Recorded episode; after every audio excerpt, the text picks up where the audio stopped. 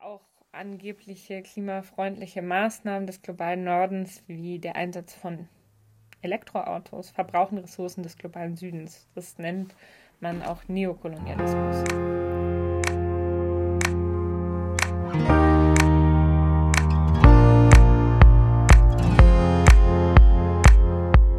Hallo und herzlich willkommen zu unserem Podcast Generation Klima. Die heutige Podcast-Folge ist Teil einer ganzen Podcast-Reihe der Bundjugend. Die aktuelle Reihe heißt Locals United fragt und ist ein Angebot des Projekts Locals United. Das Projekt Locals United ist finanziert von Aktion Mensch. In einem Team bestehend aus acht Menschen verbinden wir die Kämpfe gegen die Klimakrise mit den Kämpfen für eine solidarische und gleichberechtigte Gesellschaft. Wie wir das machen, könnt ihr gerne in unserer ersten Podcast-Folge hören. Und jetzt geht's los mit unserer heutigen Folge. Locals United fragt, warum ist die Klimakrise kolonial? Hallo, schön, dass du wieder eingeschaltet hast. Heute wollen wir zum Thema Kolonialismus und Klimakrise sprechen und unsere Erkenntnisse, die wir die letzten zwei Jahre im Locals United Team gesammelt haben, mit euch teilen. Meine Stimme kennt ihr bisher nur aus dem Intro. Ich bin Lea und meine Pronomen sind sie und they. Und ich bin heute nicht alleine da. Dante sitzt neben mir. Ja, hey Lea, ähm, ja, schön dich zu sehen. Ähm, ich bin Dante, mein Pronomen ist er und genau, bevor wir heute in das Thema einsteigen, möchte ich fragen, wie es dir geht. Ja, ach, mir geht's ganz gut. Ich hatte eine schöne Mittagspause. Ähm, ich freue mich auf ein paar freie Tage, hoffentlich. Und bin auch ein bisschen aufgeregt, weil das ja die erste Folge ist, die wir zusammen aufnehmen. Ja, mir geht es auch soweit ganz gut. Ich fahre am Wochenende nach Hause zu meiner Familie und weil wir hier in Berlin sind und ich nicht aus Berlin komme. Ähm, genau. Bevor wir ähm, natürlich auch in das Thema einsteigen und äh, ich ein Gedicht vorlese, was ich heute mitgebracht habe, möchte ich an dieser Stelle nochmal eine Trigger Warning aussprechen ähm, besonders für schwarze Menschen und Menschen of Color. Wir behandeln heute sensible Themen und diese können schmerzhafte Erinnerungen hervorrufen. Oder ihr könnt euch unwohl fühlen. Ähm, das heißt, hört uns einfach gern die Podcast-Folge zu zweit an. Oder wenn ihr, wenn ihr eine Pause braucht, dann könnt ihr einfach zwischendurch ähm, den Podcast stoppen und wieder dann äh, an der äh, nächsten Stelle anfangen. Ähm, ja, und als Alternative könnt ihr ja irgendwie auch euch ein bisschen aufzumuntern, auch ein schönes oder positives Lieblingslied hören. Ja, ähm, danke Dante dafür. Ähm, du hast ja was von Meyaim mitgebracht, ein Gedicht. Und könntest du uns vorher noch mal kurz erzählen, wer Meyaim war, bevor du vorliest? Ja, ähm, May Ayim war eine afrodeutsche Dichterin und politische Aktivistin, ähm, die gemeinsam mit anderen Afrodeutschen Mitte der 80er Jahren ähm, eine Initiative gegründet hat, die ESD. Das ist die Initiative für schwarze Menschen in Deutschland. Ähm, ja, May Ayim, sie lebt leider nicht mehr, aber genau, am 4. Mai wäre ihr 61. Geburtstag gewesen. Ähm, und in ihrem Gedicht äh, Blues in Schwarz-Weiß schreibt sie über den Kolonialismus und äh, globale ähm, weißer Machtverhältnisse. Und ähm, ich würde einfach vorschlagen, dass ich mal loslege und das Gedicht vorlese. Blues in Schwarz-Weiß von May Ayim. Während noch immer und schon wieder die einen zerstückelt, verteilt und vertrieben werden, die einen, die immer die anderen sind und waren und bleiben sollen, erklären sich die eigentlich anderen noch immer und schon wieder zu den einzig wahren. Erklären uns die eigentlich anderen noch immer und schon wieder den Krieg. Es ist ein Blues in Schwarz-Weiß, ein Drittel der Welt zertanzt die anderen, Zwei Drittel der Welt, sie feiern in Weiß. Wir trauern in Schwarz. Es ist ein Blues, in Schwarz-Weiß es ist ein Blues. Das wiedervereinigte Deutschland feiert sich wieder. 1990. ohne Immigrantinnen, Flüchtlinge, jüdische und schwarze Menschen. Es feiert in intimem Kreis. Es feiert in Weiß. Doch es ist ein Blues in Schwarz-Weiß, es ist ein Blues. Das Vereinigte Deutschland, das Vereinigte Europa, die Vereinigten Staaten feiern 1992. 500 Jahre Kolumbustag, 500 Jahre Vertreibung, Versklavung und Völkermord in den Amerikas und in Asien und in Afrika. Ein Drittel der Welt vereinigt sich gegen die an anderen zwei Drittel.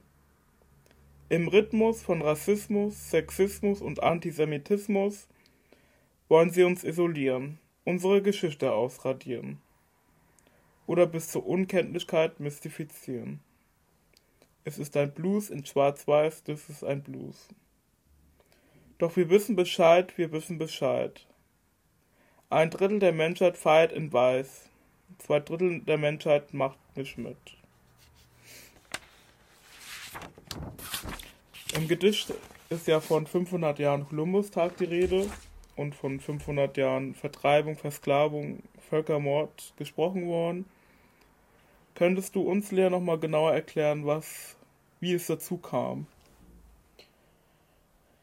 Ja, danke, Dante, für das Gedicht. Das hat mich ähm, sehr bewegt. Genau. Kolumbus, wer, wer war das eigentlich? Viele von euch ähm, kennen ja Christoph Kolumbus aus der Schule als sogenannten Entdecker. Ähm, und was ihr sicherlich auch gelernt habt, ist, dass Kolumbus vom spanischen Königreich beauftragt wurde, einen kürzeren See- und Handelsweg nach Indien zu finden und dass er sich auf diesem Weg auf die karibischen Inseln verirrt hat. Da ist er am 12. Oktober 1492 angekommen. Worüber vielleicht nicht wirklich in der Schule gesprochen wird, ist, dass Kolumbus, als er das Land betreten hatte, das sofort zum Eigentum des spanischen Königreichs erklärte und die Menschen, die dort lebten, zu Untertanen. So markiert das Datum den Beginn des Kolonialismus, eines Zeitabschnitts der brutalen Gewalt und Ausbeutung von Mensch und Natur. Das, was Kolumbus da unternahm, war ein systematisches Vorgehen europäischer Kolonialmächte. Sie besetzten nicht-europäische Gebiete und ernannten sich selbst zu HerrscherInnen. Bei der Kolonialisierung wurde extreme Gewalt angewendet. Menschen wurden aus ihren Landgebieten vertrieben, vergewaltigt, ermordet und versklavt. Viele starben auch durch die bewusste Einschleusung verschiedener Krankheiten. So sind zwischen 1519 und 1583 circa 80 bis 90 Prozent der Menschen, die zu dem Zeitpunkt auf dem heutigen lateinamerikanischen Kontinent lebten, gestorben. Das Eigentum der Menschen, zum Beispiel Schriften, wurde geraubt oder zerstört. Menschen wurde oft verboten, ihre Sprache zu sprechen und sie waren gezwungen, die kolonialen Sprachen wie Spanisch, Portugiesisch oder Englisch zu reden. Dadurch gingen große Teile der Weltverständnisse und Wissenssysteme verloren und heute ist es nur noch schwer nachvollziehbar, welcher Wissensreichtum damals vorhanden war. Ja, und die Kolonialisierung setzte sich bis ins 20. Jahrhundert fort, vor allem auf den nord-, mittel- und südamerikanischen Kontinent, den afrikanischen Kontinent sowie den asiatischen Kontinent.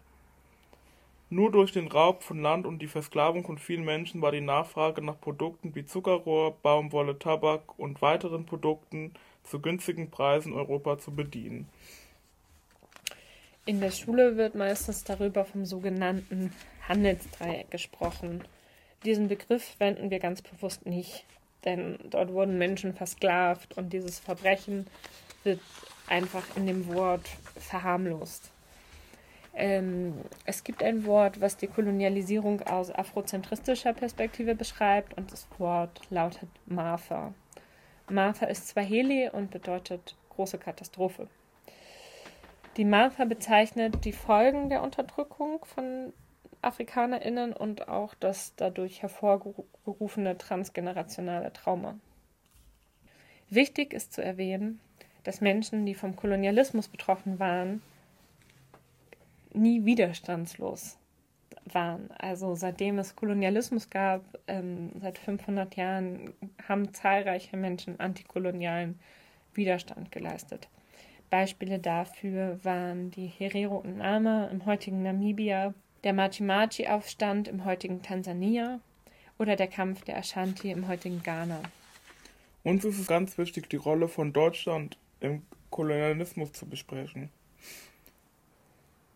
Neben den spanischen, portugiesischen und französischen sowie britischen Kolonialmächten waren auch die Deutschen eine große Kolonialmacht. Viele Menschen nehmen an, dass Deutschland nur eine kleine Rolle äh, im Rahmen des Kolonialismus gespielt hat. Aber dem ist nicht so.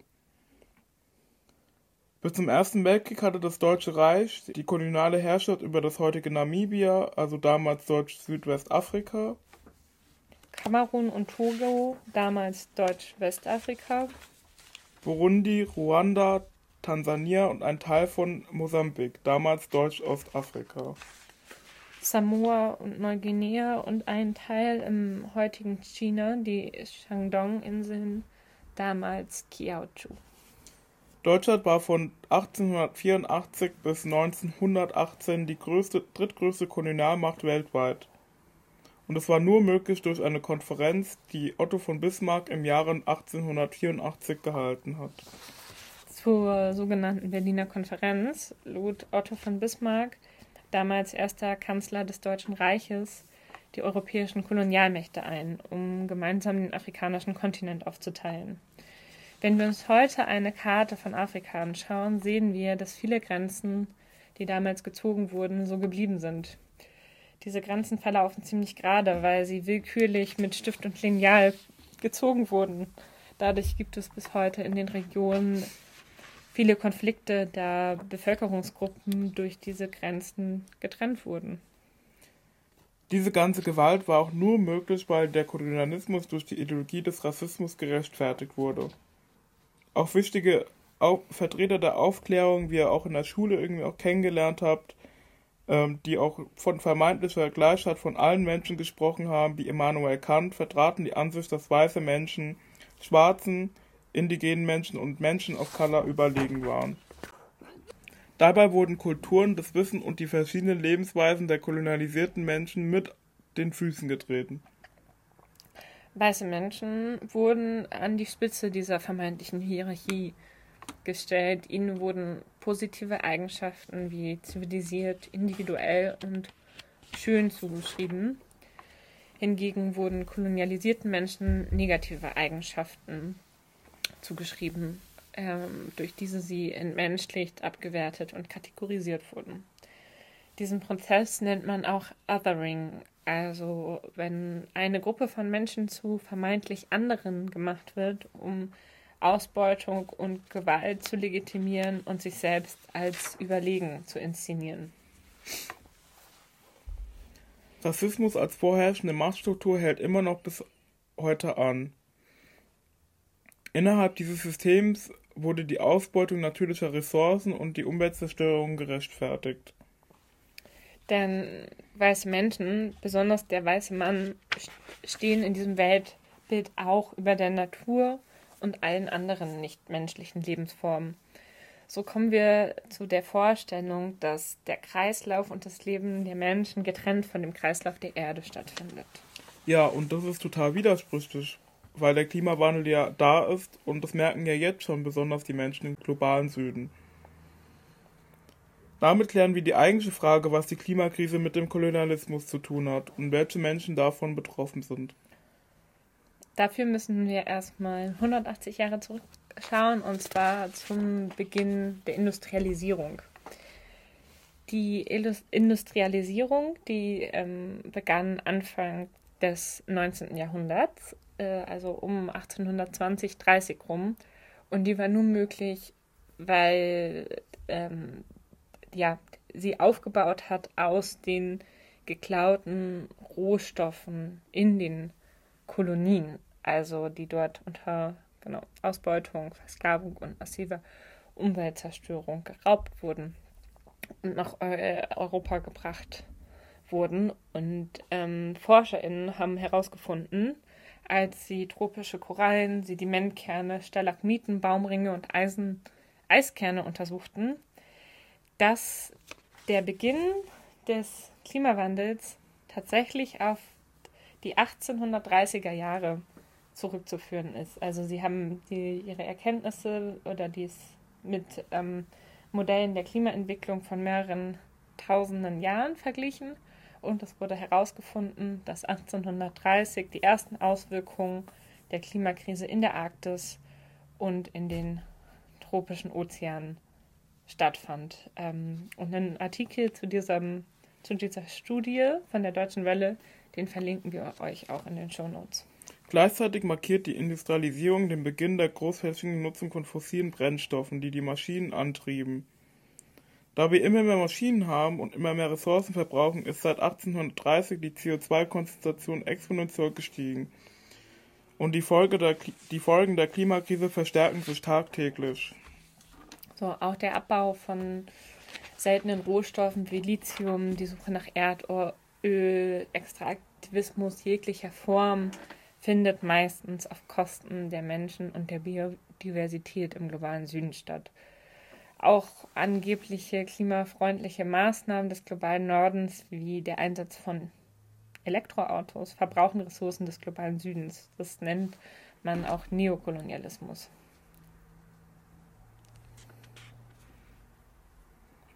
Schwarze, indigene Menschen und Menschen of Color leiden mehrfach unter diesen Strukturen. 500 Jahre Kolonialismus mit den heutigen weiter bestehenden Machtstrukturen und dem Kapitalismus haben Umweltzerstörung so weit vorangetrieben, dass die Resilienz gegenüber Klima- und Umweltveränderungen oft gar nicht mehr vorhanden ist.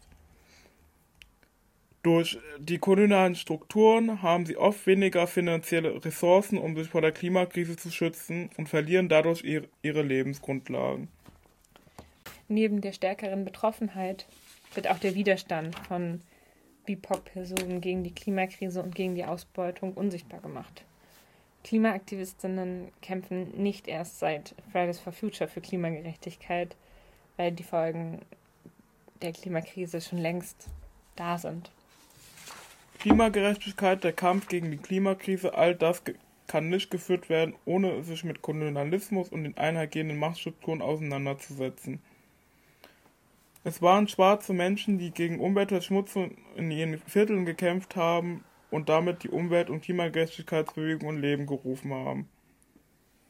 Weil die Klimakrise also aus dem Kolonialismus entstanden ist und die Klimagerechtigkeitsbewegung von schwarzen, indigenen Menschen und Menschen of Color gegründet worden ist, ist es unsere Aufgabe als Klimabewegung, sich mit den kolonialen Strukturen und Antirassismus auseinanderzusetzen. Falls ihr dazu noch tiefer ins Thema einsteigen wollt, empfehlen wir euch an dieser Stelle ganz besonders die Broschüre Klimakrise und Kolonialismus 500 Jahre Widerstand. Ähm, dort haben die AutorInnen Charlie Carter, Laura Bechert und Dodo ganz ausführlich die Zusammenhänge ähm, zwischen der Kolonialgeschichte, antikolonialen Widerständen und der Klimakrise beschrieben. Und die Broschüre könnt ihr im Bundjugendshop bestellen. Das werden wir euch auch noch verlinken. Mehr Links zu dem Thema findet ihr außerdem in unserer Mediathek. Danke, dass ihr die Folge trotz des schweren Themas bis zum Ende mitgehört habt. Wir hoffen, euch hat die Podcast-Folge gefallen und wenn ihr Fragen habt, dann könnt ihr uns natürlich auf Instagram schreiben. Unser Insta erreicht ihr unter localsunited.de. Genau. Schaut auch gerne auf unserer Website vorbei, da findet ihr immer wieder Veranstaltungen von uns, denn wir wollen nicht nur ähm, Wissen vermitteln, sondern auch super gerne mit euch ins Gespräch kommen. Und ja, empfiehlt, empfiehlt uns weiter, teilt den Podcast gerne mit euren ähm, Freundinnen, mit euren Verwandten und sprecht über das Thema, informiert euch weiter. Es gibt so viele tolle Leute, die zu diesem Thema sprechen. Ähm, genau, in der Mediathek findet ihr einiges dazu. Aber ähm, wir motivieren euch auch selbst, Recherche zu betreiben. Ähm, ja, das ist einfach ganz wichtig, darüber zu sprechen und Kämpfe, Kämpfe zu verbinden. In diesem Sinne.